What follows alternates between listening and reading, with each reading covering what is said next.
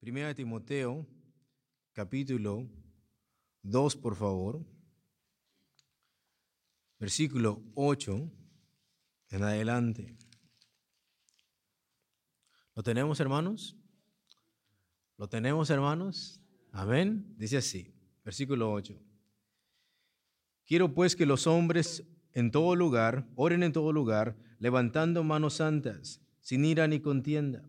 Asimismo que las mujeres se atavíen o se vistan de ropa decorosa, con pudor y modestia, no con peinado ostentoso, ni oro, ni perlas, ni vestidos costosos, sino con buenas obras, como corresponde a mujeres que profesan piedad. Todos juntos el versículo 11, especialmente los hombres. La mujer aprenda en silencio con toda sujeción, porque no permito a la mujer enseñar ni ejercer dominio sobre el hombre, sino estar en silencio porque Adán fue formado primero, después Eva, y Adán no fue engañado, sino que la mujer siendo engañada incurrió en transgresión. Y que el Señor nos ayude el día de hoy con la interpretación de su palabra. El texto dice algo que mayormente, si no se lee cuidadosamente, el hombre o el esposo puede tomarlo como una excusa para tener dominada de una manera mal a su esposa. La mujer debe de aprender y debe de callar. Y de ahí no tenemos ningún contexto, de ahí no indagamos en la palabra del Señor. Y si tú eres un hombre cruel con tu esposa, vas a pensar que este versículo te da el permiso para que tu esposa nunca te diga qué, nada. Pero hoy vamos a estar mirando que esto tiene que ver más con el esposo con la esposa. Ambas cosas son necesarias aquí. En este capítulo, en este versículo, vemos que el rol del hombre y la mujer se cruzan. El versículo 11 dice, la mujer aprenda, escúchalo. Este versículo nos dice que la mujer debe de recibir enseñanza como discípula de Cristo primordialmente por su esposo. En la iglesia tenemos pastores, gracias a Dios, tenemos tres. Cuando existen problemas de consejería, los pastores tienen la obligación de ir y hablar con tales personas. Si una persona está lidiando con algo, el pastor tiene la responsabilidad de ir a buscar la oveja que se haque. ¿Lo entienden, verdad? Pero el esposo tiene una obligación que el pastor no la tiene que absorber. El pastor está a cargo de la congregación, pero el esposo está a cargo de su qué. ¿De su qué, hermanos? Esposa. Vamos a estar un poco agresivos el día de hoy, hermanos, porque esto ya lo hemos escuchado. Esto ya lo hemos visto. Y dice el texto, la mujer aprenda. La mujer entonces quiere decir que debe de recibir esa enseñanza como discípula de Cristo por su marido. El texto no está diciendo aquí que tienes que poner un audio. El texto aquí no está diciendo que solamente debes de leerle la Biblia, eso es todo. La mujer debe de aprender, debe de recibir instrucción por su esposo. La mujer dice, aprenda en silencio. Escúchalo. Esto no es, nunca digas nada, nunca argumentes. ¿Cuál es el contexto? La mujer debe de qué? Aprender. ¿Cuál es el contexto? ¿Cuál es el contexto, hermanos, aquí? ¿Que la mujer nunca diga nada? No. Es que debe de guardar silencio mientras que... ¿Lo ves? Esto no es, yo aquí soy el macho y no, nadie, nadie me tiene que decir nada. Ese texto está totalmente contrario. Si tú piensas así, primera, primera de Pedro 3 dice que no eres salvo.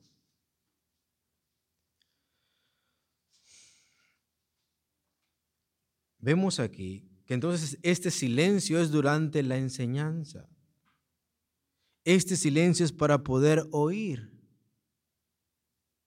Eso lo hacen aún en el kindergarten con los niños. Eso aún lo estamos haciendo a hoy.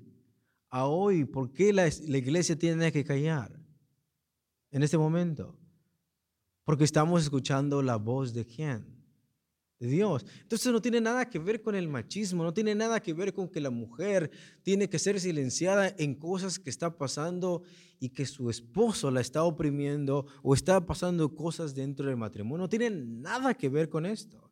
El punto es que así como ustedes ahorita están guardando silencio, es porque se les está enseñando algo. La esposa no puede aprender si no calla, si no guarda silencio mientras se le está mientras está predicando, tú, tú no vas a, no vas a aprender nada el día de hoy si tú no callas hoy. Y como dice Cristo, aquel que tenga oídos para oír, que, que oiga. O como dice Apocalipsis, ¿no?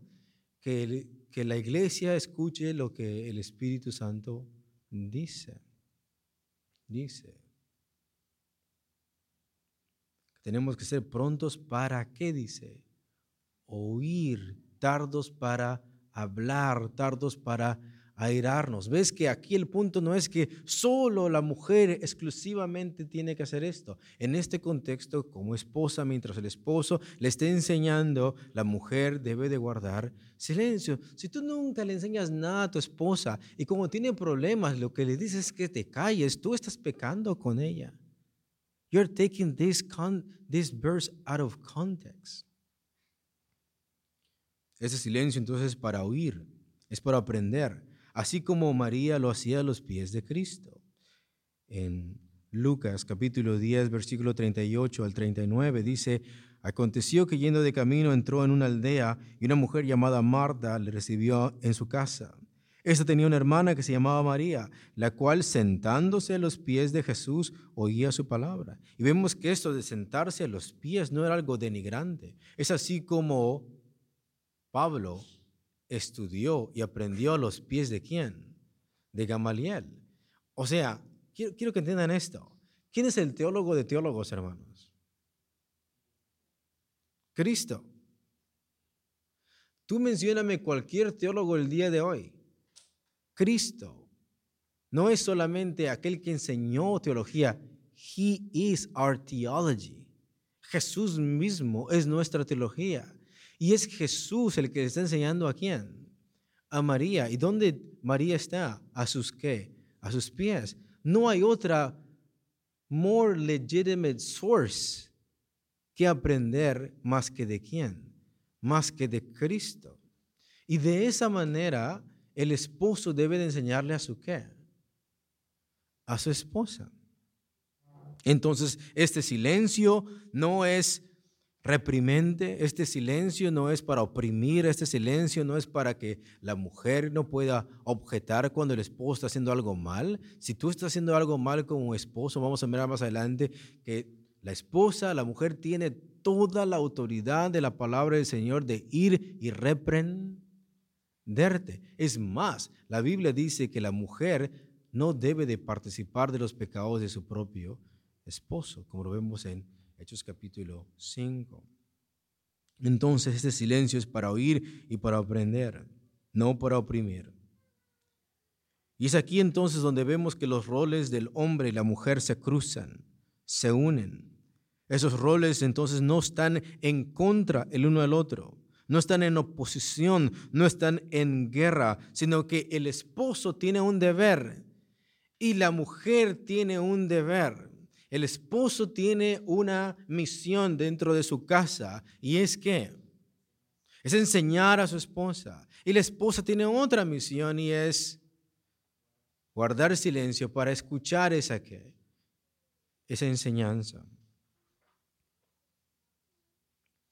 Entonces esos roles no están en contra, no están en oposición, no están en guerra, sino que son un complemento. Uno hace algo uno toma una responsabilidad donde la otra persona es beneficiada. Es un complemento. Este estudio para las personas que están solteras, por favor, Hear me out. Este pasaje es tan importante porque nos muestra cuánto te tienes que preparar mientras tú estás soltero. Este pasaje nos muestra cuánto tienes que cultivar de Cristo en tu vida para que en el momento que tú te cases sepas qué hablar y qué predicarle a tu qué, a tu esposa, con qué temperamento, con qué actitud, con qué carácter.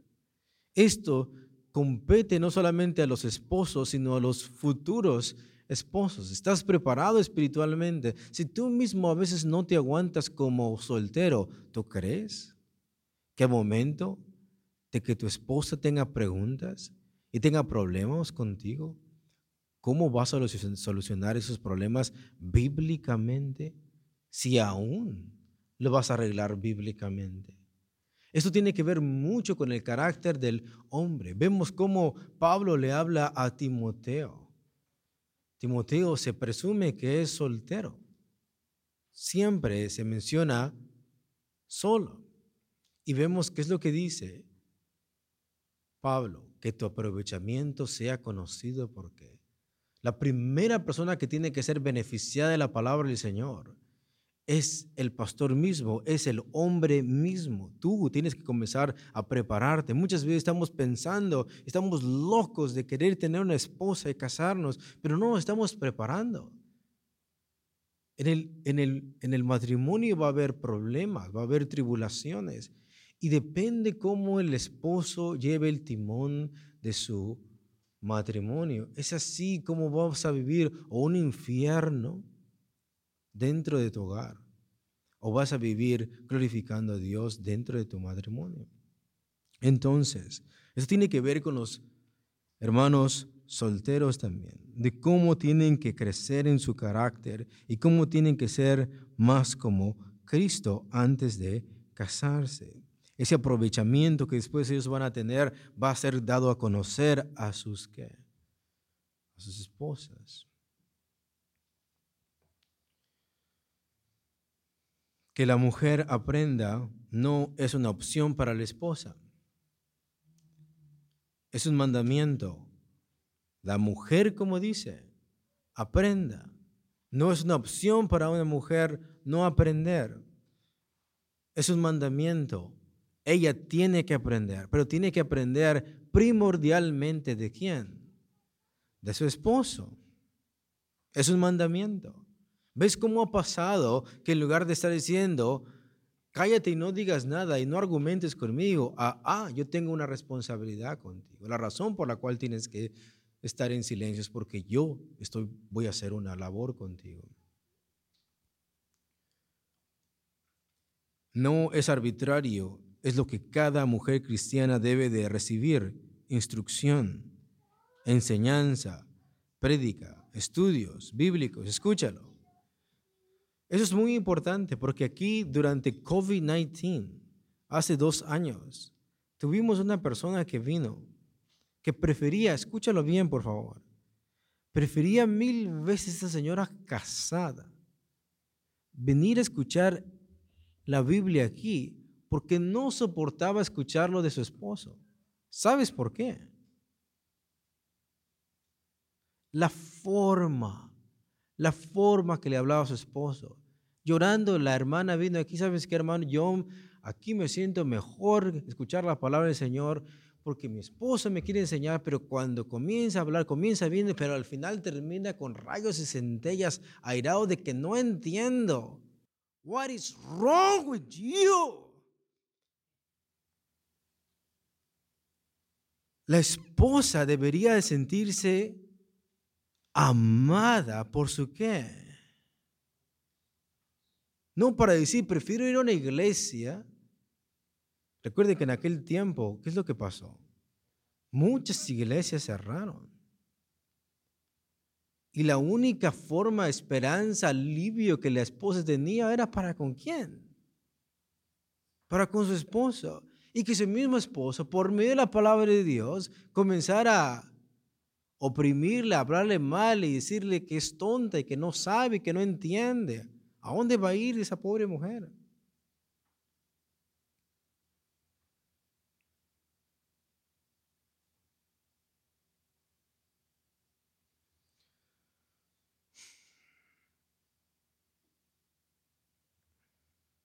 Esta enseñanza debe de provenir primordialmente de parte de su esposo. El pastor tiene su parte dentro de la congregación y el esposo en su casa como esposo para con su esposa. No solamente es información, no solamente, es decir, aquí está una serie de mandamientos y es lo que tienes que hacer. Es la actitud. Tenemos que venir con la actitud de quién? De Cristo. De Cristo.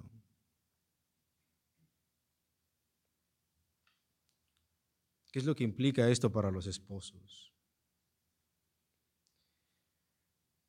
La mujer aprende en silencio con toda sujeción. Entonces este silencio no es muerto.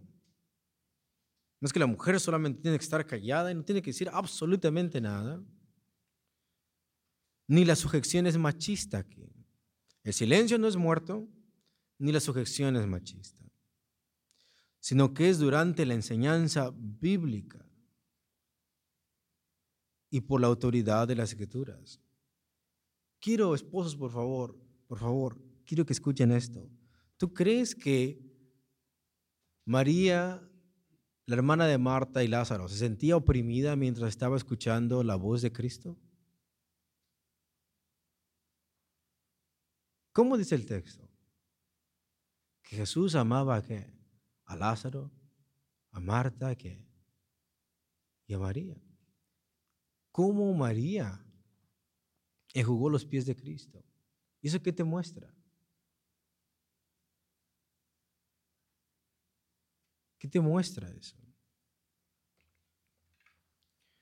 Entonces este silencio no es muerto, la sujeción no es machista, sino que es durante la enseñanza bíblica y por la autoridad de las escrituras. ¿Por qué? ¿Por qué el esposo tiene semejante autoridad de decir que la esposa tiene que guardar el silencio mientras se le está enseñando. Y es por la palabra y por la autoridad de qué?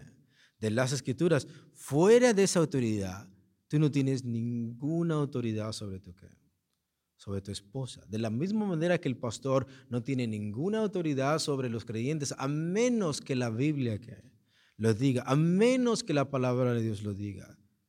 Yo no tengo permiso de ir a tu casa y decir, cambia esto, no me gusta. No, es más, ni me importa, hermano. Ni me importa eso. Más allá de esto, el esposo no tiene ninguna autoridad en su esposa para oprimirla, ofenderla, manipularla, obligarla a hacer cosas en contra de la palabra de Dios antes de pensar del mal comportamiento de tu esposa, debes de, preguntar, debes de preguntarte cuánto le estás ¿qué? predicando.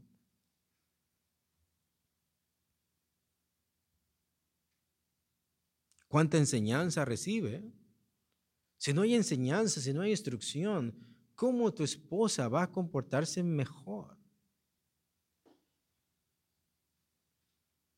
Esa es tu responsabilidad. Y es cierto, de vez en cuando nos tenemos que topar con una gripina, pero tú, tú lo sabías desde un principio. Los mejores sermones deben de ser escuchados por tu esposa.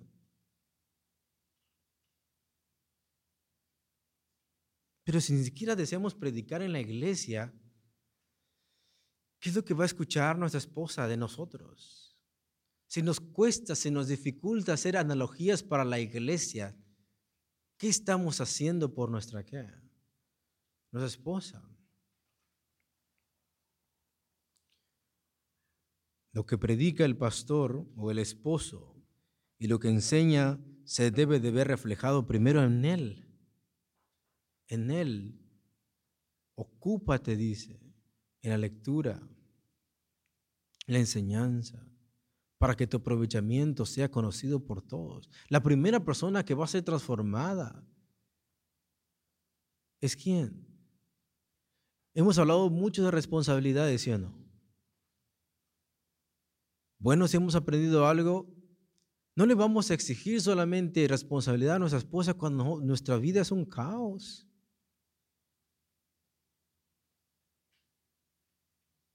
Hemos aprendido mucho del amor sacrificial.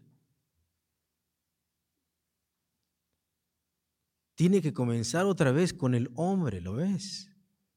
Si tú no estás preparado como soltero en esas cosas, cuando tengas una esposa, si Dios te concede la gracia, como dice Proverbios, el que ha hallado esposa, ha hallado el favor de quién. Va a ser una desgracia para ti, criatura del Señor. No porque realmente sea una desgracia, sino por tu inmadurez, tu falta de carácter, tu, tu falta de carácter bíblico, tu falta de tener a Cristo en tu vida.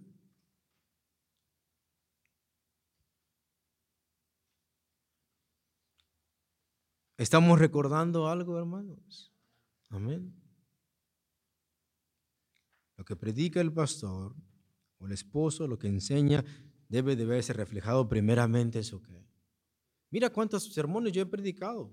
Revísalos, cuánto yo he escuchado. Esto antes de mirar, ándale, mi esposa no está haciendo esto. Ándale, mi esposa no está haciendo el otro. Tengo que mirar qué tanto yo estoy haciendo esto. Porque si algo, hermanos, las esposas ven, ¿esto qué? Tu comportamiento. El hombre es más de tomar decisiones. Ese es su gas de él. El hombre no va a preguntar a menos que tenga una qué. Una pregunta le va a preguntar a alguien que sabe. Así es el hombre. Pero la mujer es distinta.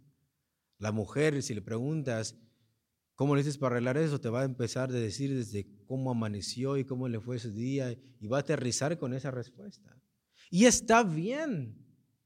Está bien. ¿Quién va más a escuchar a esa mujer? ¿Quién más? Y si no eres tú, ¿quién? Es la única persona más cerca que tiene. ¿Lo ves?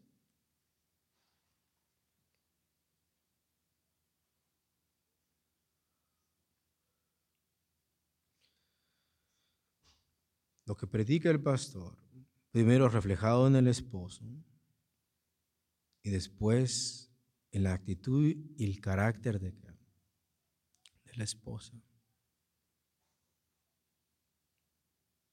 El amor de Cristo se debe de ver en el trato para con su esposa. No podemos ser eruditos en el púlpito y ser monstruos con nuestra esposa. No se puede. El hombre, esposo, debe de amar y santificar a su esposa sacrificialmente. Como dice Efesios 5, que se entregó a sí mismo para qué? Santificarla.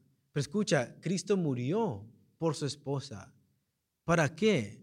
Santificarla por medio de la palabra. O sea, realmente vas a sufrir. Realmente vas a sufrir por tu qué. Tu esposa no te debes de cansar. El momento que you give up con tu esposa y comienzas a mostrar un carácter malo, en ese momento vas a perderla a ella, su actitud, su alma, su espíritu. No hay algo más horrible que una mujer tenga que un monstruo dentro de su, de su casa. No haber mandamiento que te pueda obedecer, porque no tiene a un Cristo sacrificado en tu vida, sino a un tirano que le está imponiendo algo que no está haciendo que no está haciendo. El amor de Cristo debe de verse en el trato para con su esposa. El hombre debe de amar y santificar a su esposa sacrificialmente. Significa que realmente vas a morir en esto. Puedes morir por tus hermanos en la iglesia, ¿sí o no? Primera de, Juan 3. Que así como Cristo puso esa vida por nosotros, nosotros tenemos que ponerla por nuestros ¿qué? hermanos. Pero la primera hermana que tienes es quién? es su esposa. Si por alguien vas a morir, primordialmente es para con quién. Casados, por favor, ¿para con quién, hermanos? Amén. Pero ahí no queremos invertir tiempo, ahí no queremos que sufrir, no queremos sufrir las objeciones, los argumentos, lo que sea, pero es ahí donde Cristo nos manda a sufrir precisamente por amor a ellas. Estamos muy callados el día de hoy, hermano. Pero es necesario escuchar estas cosas. Mira, te voy a contar algo. Dentro del matrimonio mundano se comienza al revés. Con muchos fireworks al principio y al final ¿qué? Nada. El matrimonio cristiano es en the opposite. En the opposite. Al principio es el, el problema. Pero si tú vives una vida bíblica y realmente haces lo que la palabra del Señor dice, en lugar de que esto continúe así, va yendo más excelente, más excelente, porque los dos se, siguen conociendo más, los dos viven sacrificialmente, el esposo no se cansa de su esposa y la sigue santificando, entonces va a ir en mejor, en mejor, no en peor, en peor, pero solamente deja de ser tu trabajo.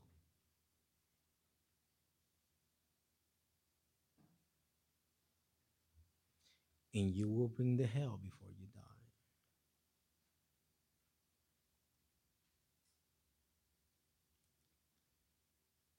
El esposo debe de alegrar a su esposa emocional e íntimamente. ¿Sabías tú que tu esposa tiene emociones?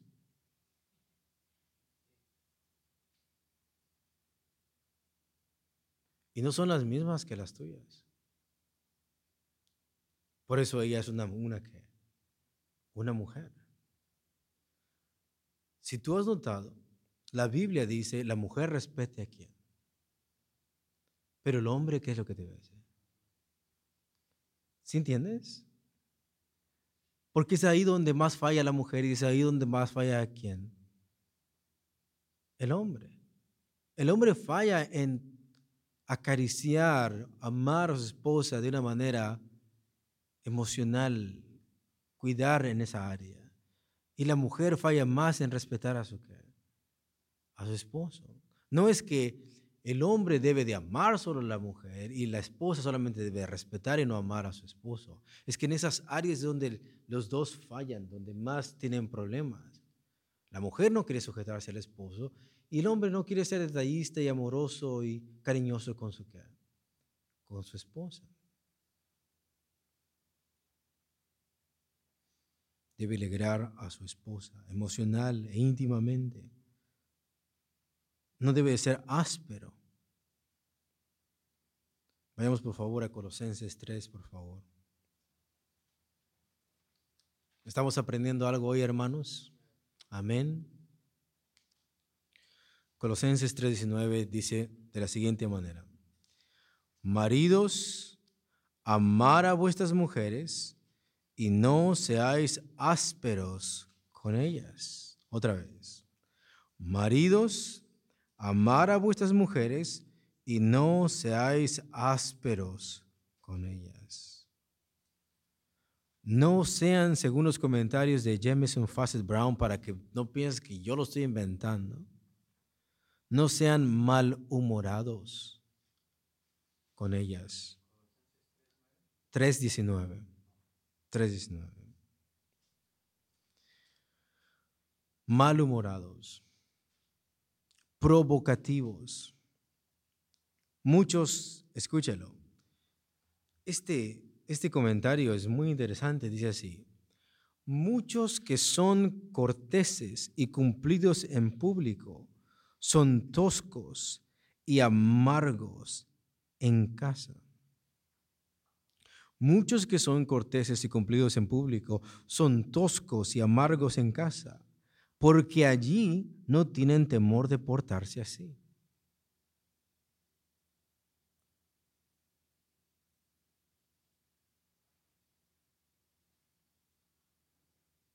Pero eso te enseña algo más profundo, algo más negro que nos debe dar miedo. Si superficialmente eres muy gentil con tu esposa en público, pero por dentro te comportas áspero, te comportas mal todo el tiempo, malhumorado, that is showing you your true you. That is your true you. That is not your evil side. That is you. That's you. Eso refleja la verdadera espiritualidad que tienes. Cuando nadie y lo mismo se puede aplicar a la esposa. La esposa puede ser muy amable aquí, pero si de pronto saca chispas y todo eso mientras nadie le ve y el esposo está ahí. Apenas me tocó mirar una discusión entre una pareja. Mientras el esposo está echando agua ahí a las plantas, la esposa agarra una maceta y la mera panza se le da al, al Señor. Pensando que no había nadie, yo estaba viendo. Pero después en público, la mujer muy suave, el esposo muy suave y todo esto. Eso te demuestra la verdadera esencia de las personas cuando nadie está allí. Y eso, eso va a destruir el corazón de tu, de tu esposa. Primera de Pedro 3.7. Vosotros maridos igualmente vivid con ella sabiamente. ¿A quién tienes que conocer mejor, hermano? ¿A quién tienes que conocer mejor, hermano? No te tienes que cansar de ella en escucharla.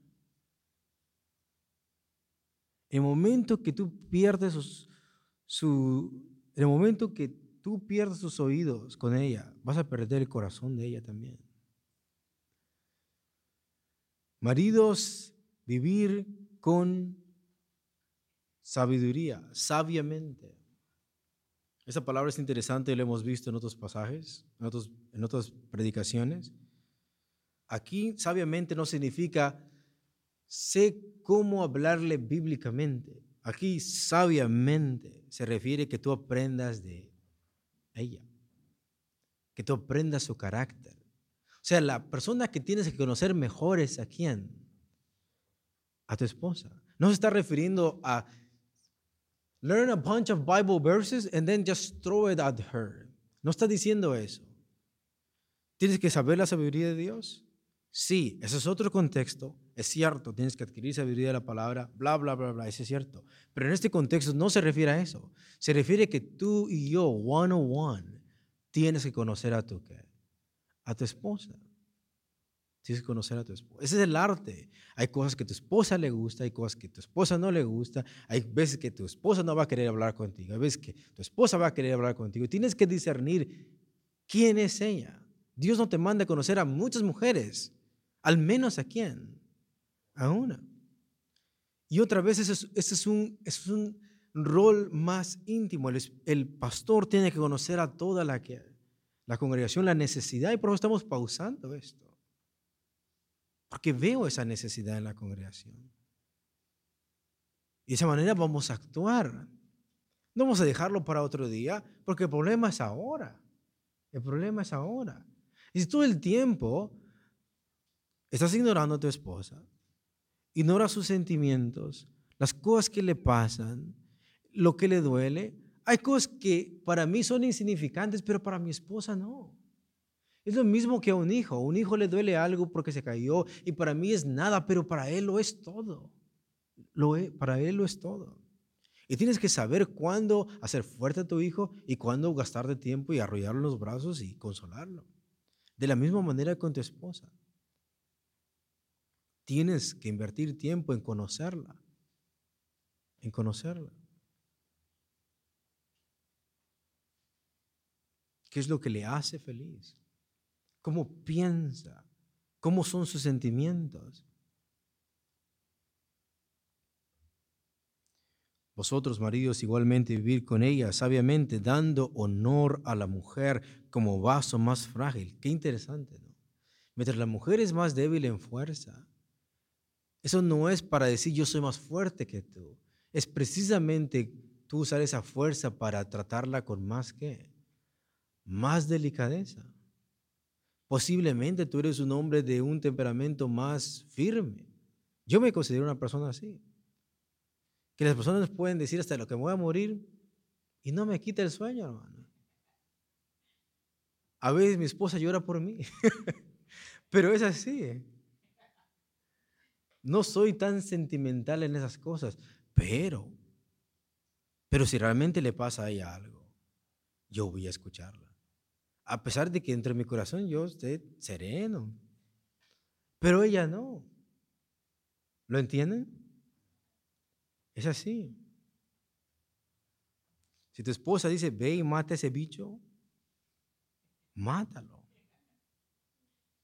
¿Es así? Dando honor a la mujer como a vaso más frágil y como a coherederas de la gracia de la vida. Ellas tienen la misma herencia que tú y que yo, ¿a dónde? En el cielo. O sea, la misma licencia que tienes para entrar es la misma licencia que tiene ella para entrar. Igual en valor. Para que vuestras oraciones no tengan estorbo. Si tú eres un hombre áspero, es un hombre mal educado, no escuchas a tu esposa, no haces tu rol, y tú eres el mismo que está causando el problema en todas esas cosas, ¿Dios te va a escuchar, criatura del Señor? No.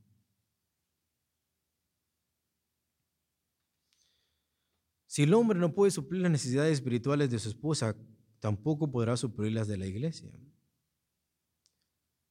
Si no sabe liderar su esposa y familia, también no podrá hacerlo en la iglesia.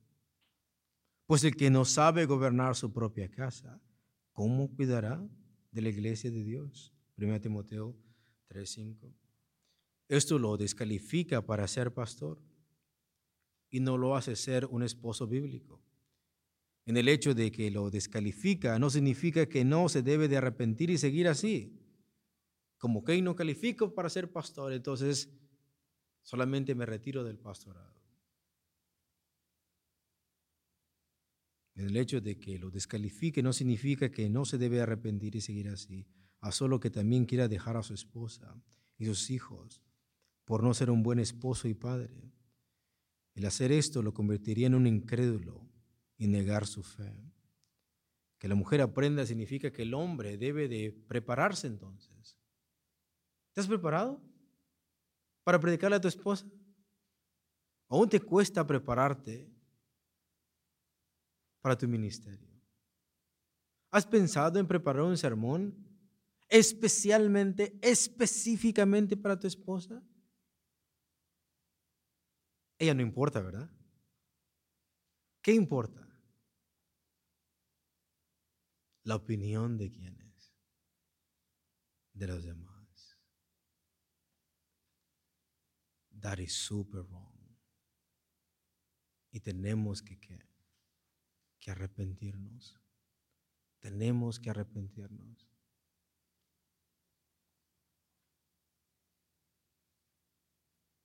El hombre debe de prepararse.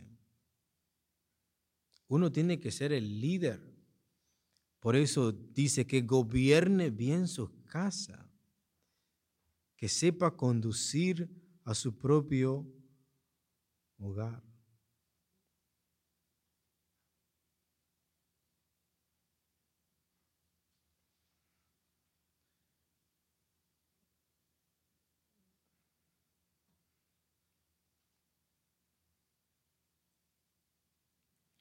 Es el hombre que debe de prepararse para predicar a su esposa. Si hay áreas deficientes de su esposa, el esposo tiene que cuidar de esas. Tiene que cuidarla emocionalmente, tiene que cuidarla espiritualmente. Tiene que escucharla. Tiene que predicarle, sí, pero con la actitud de quién? La actitud de Cristo. Y tiene que morir por quién? Por ella. ¿Quién tiene que ser el hero en tu hogar? El esposo. Cristo no es el, la razón por la cual existen heroes en las movies, por así decirlo. Cristo es the prototype. Cristo es the icon en esto. Y tú tienes que ser un reflejo de Cristo ¿dónde? En el hogar.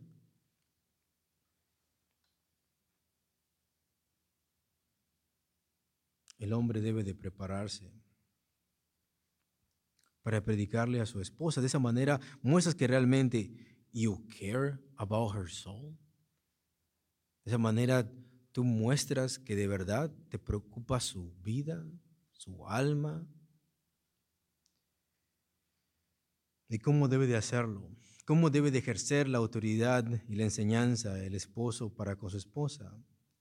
Como Cristo a quien? A la iglesia.